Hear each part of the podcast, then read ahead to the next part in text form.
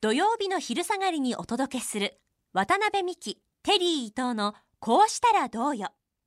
このコーナーはコメンテーターは批判と専門家の意見が多いと言われる中経営者であり政治家の渡辺さんとプロデューサーのテリーさんならではの解決策をテーマにコメントします。今回取り上げるのはこちらの話題。5月10日の朝日新聞からです。フジテレビは日枝久志会長と亀山千尋社長が退任する人事を固め社長の後任には BS フジの宮内正樹社長73歳がつくことが明らかとなりました。フジテレビは視聴率で苦戦が続いておりトップ2人を刷新して立て直しを進めます。亀山氏は2013年に社長に就任。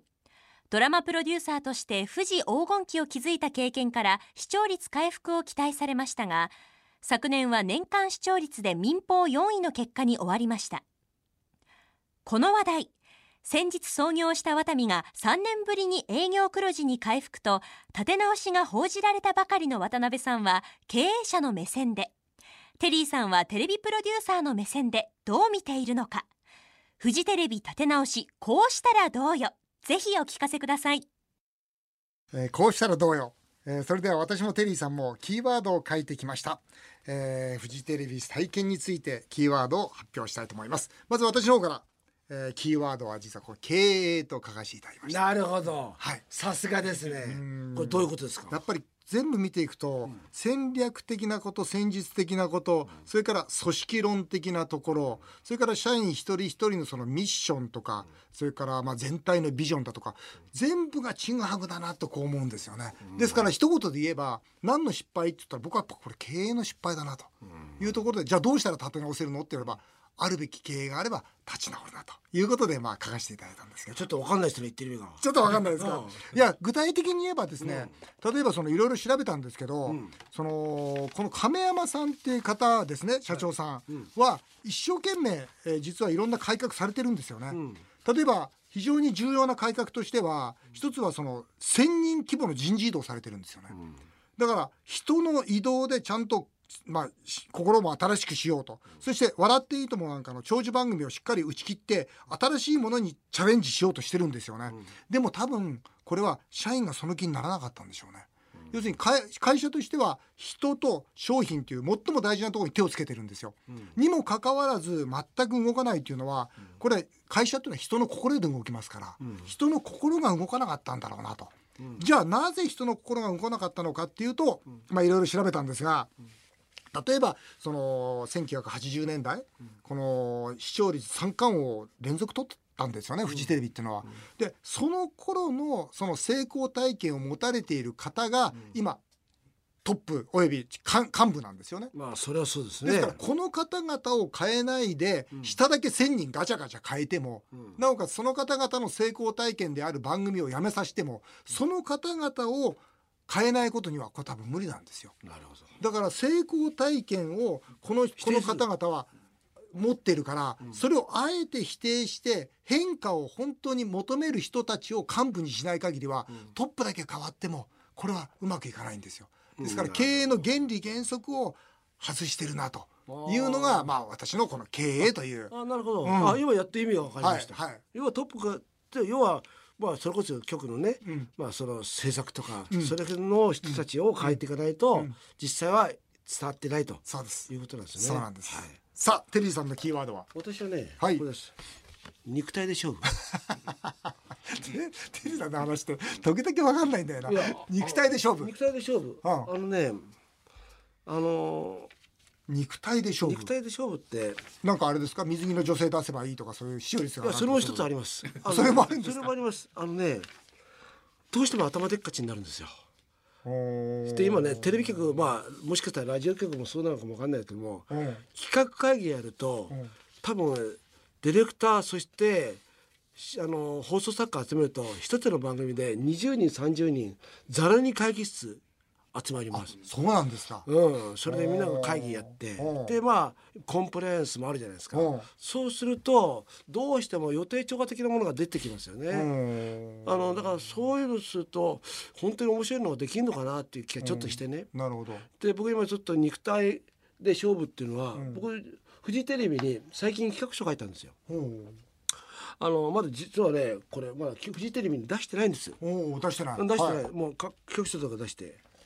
あのーこれ出してないのにこれ発表していいかどうって分かんないんですけどこれ お台場筋肉祭り。お台場筋肉で祭り。ずーっとこうやってってやってるんですテレビさんが書かれたんですか？そうですよ。おおであのね肉体といっても、うん。まあ、人間って今一番お金使うのって、ん。実は体に使ってます、健康。健康、うん。で若い女性って昔はどんな男が好きですかって男性が好きですかって言うと、真面目な人とかほよくありますね、まあ、はい経済的にしっかりしてる人、うはい。今知ってますか？知らない。いい筋肉の人。本当ですかそれ？これだからそれは例えば僕らは。本当ですかそれ？いやそうですよ。例えばじゃあ僕らどう思います、はい。どういう女性が好きですか？いや思いやりのある女性。え？思いやりのある女性。あとは？うん。あといいき体していい綺麗な女性。いい体って。あいい体ね？男はいい体の女性って言えるんですよ。うん。で女の人はああの腹筋が割れてる人とかうん。あのなんかあの肉体が筋肉質の人っていうことは本当は根底に思ってるんだけどそれを口にしないじゃないですか。でも若い子たちはみんなそれが一つのもう条件ですよだから今もう本当にスポーツジムっていうのはもう深夜でも何でもものすごく流行ってまあすそうですか。はい。でもねこれをまあ僕が考えたのははそのまあ肉体だけではなくて、いうん。あ肉体だけどそう若い肉体だけじゃなくて、ん。例えばこの前僕ね熊田曜子って知ってます？あのグラビアアイドルで可愛い子がいるんですよ。うんはい。二人子供産ま産みました。あもうちょっ写真集をうん。出したんですとよ、へえこれがウエストがくぼみがあって、うん。いい体してんですよ。ということは今ちょ男性じゃなくて女性の間でね子供二人いていい体してるっていうと、うん。女性が憧れるんですよ。なるほど。お綺麗な人ですね。今今今見させてももう本当に初めて見ましたうん。これダメだよこれが知らない。すいませんすいませんすいません。申し訳ない。ごめんなさい本当に。いやでもねそういうふうな感じで、うんあのなんていうのかな女性肉体を鍛えるとか、うん。健康でずっといるってことは、うん。もう才能だと思うんですね。なるほど。あ勉強ができると同じように、うん。僕はねテレビ局の女子アナが何が素敵かというと、うん。皆さん本当に姿勢がいい。お3時間ぐらいね生放送でも、ん。今僕ら椅子に座ってますけどこの背もたれうん。ここに触れてる女女子アナなんか一人もいませんよ。あそうですか。椅子のうちのですね、は3分の1しか使ってません手前の。ああ。あとの3分の2は開けてます。当然こここのままこのまま3時間4時間微動だに動きませんよ。あそうですか。だからこれはセクシーとかうんぬんじゃなくてうんものすごく勉強になるんですか。うんでこういうことをやってるとうん将来うん。病気になりませんうんそそれこそねさっきそうですよね。これなんないってことはん。日本の医療費がうん。かからなくなるか。からない。だからそういうことを考えているんですけども、うん。そういう番組をやるとかですね、ん。ちょっとやっぱ頭でっかちに、まあ、これフジテレビちょっとなりすぎてるんで、うん。そういう番組作りをしていくっていうのも面白いなと思ったの。これ一つの例なんですけど。だから、うん。だったらこの企画面白いなと。うん。いうのを若いディレクターとん一緒になってスクラム組んでやっていくってことをやりたいなというふうに思ってます。なるほどね。はいまあ我々もこのえー日本放送で大変お世話になってますのでそうですね。フジテレビなんとか元気になっていただきたいと。と日本放送も元気になってもらわないとね。日本放送元気じゃないですか？普通ですね。普通ですか？そうですね。そうですか。今喋ってますが普通だというテリーさんの意見でありました、えーではメールいきましょうかテリーさん。はいお願いします。メール、えーいくつもたくさん。何しろ10倍ですから。ああ嬉しいですね。もうでも。10倍来てますんで。えーじゃあ最初に世田谷区の斉藤さんいきましょう。はい。母校の高校でたまに野球を教えてます、ですが最近は部活ブラックとかだとこれブラックって言葉僕は大っ嫌いなんですけど、土曜は 練習が休み。まあ言われましたもんね。言われましたよ。土曜は練習が休みになりました、好きでやってるんだろう？甲子園に行きがないのか？と怒り心頭です。これどうですか？この部活もまあそのブラックじゃダメだよと、週一は休めよということでこの辺のところテリーさんはどう思われてますか？これでも、ん。こうなっていくんじゃないですか。世の中は、うん、それで、世の中の流れはそうですよね。そうですね。働き方改革とか。甲子園行きたくなるような、行きたいと思う子たちは、うん。まずこういうところに入らないです。そうきたか。そうか。甲子園行きたい子は高校普通の高校野球やってないと。ここんなとこ行きますシビアだようんうん。そりゃそうじゃないですか。まあそりゃそうですね、それこそものすごく勉強しなかったら、司法試験受かんない東大受かんないのと一緒で、そんな週に1回休んでるような高校でそんなもんいけるわけないじゃないかと思えばいかないですよね。でもう一つ最近あの高校野球が、それこそねあの今200球とか投げちゃうことあるじゃないですか、うん。とあのあんまり若い時に肩をいじめちゃうのはどうだっていうことになると、逆に今度高野連の方が週に1回休みなさいよと。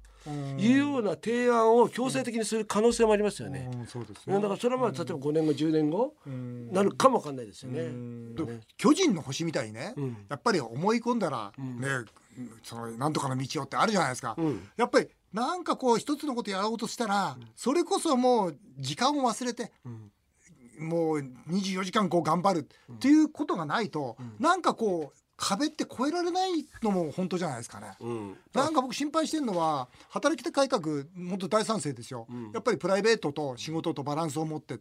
でもやっぱり世の中それ人生生きてる中でバランスをあえて崩さなきゃいけない時とか、例えばそのベンチャー立ち上げる時とか、ベンチャーで8時間でやってたらそれはベンチャー企業立ち上がらないですよ、なんかこのメリハリというか何でもかんでも働き方改革じゃないんじゃないかなと思うんですよね、続いていきます、はい。立川市の手島さん60歳の方です。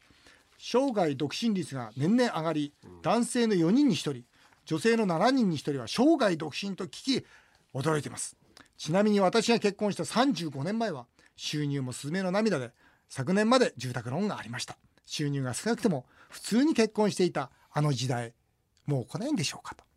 ねえ。ねえ。どうですか渡辺さん。いや僕はね結婚しない人が本当増えてるなと実感しますね、あのまあワタミの社員たち見てても、えー、3040でまだ結婚してないんだな、でもなんかそれで成り立っちゃってるんですよね、要するにそのちゃんと自分のことは自分でできてるし、で自分の時間を上手に使ってるし、結婚することによって、まあ、結局煩わしいという方が先になってるんですよね、だから、うん、そういう価値観もあってもいいのかな、少し寂しいけれどっていうのは正直な僕の感想です。ああそうですね、うんこれを作ったのは若者じゃないと思うんだね、ん。大人たちがこのシステムを実は作ったわけじゃないですか、ん。例えばスマホがあったりしてね、はいはいはい。そしてあこれで別に寂しくもないな、ん。例えば2時間3時間スマホでね、ん。それこそ SNS でいろんな人と共有したりね、いや話し合いすれば寂しくないじゃないですか、だからそういうのを作ったのは大人なんで、今時の若い者っていうのはちょっと失礼かもわかんないですよね、だから僕はねもう一つこれもあると思うんですけども僕はこの年になって感じたのは、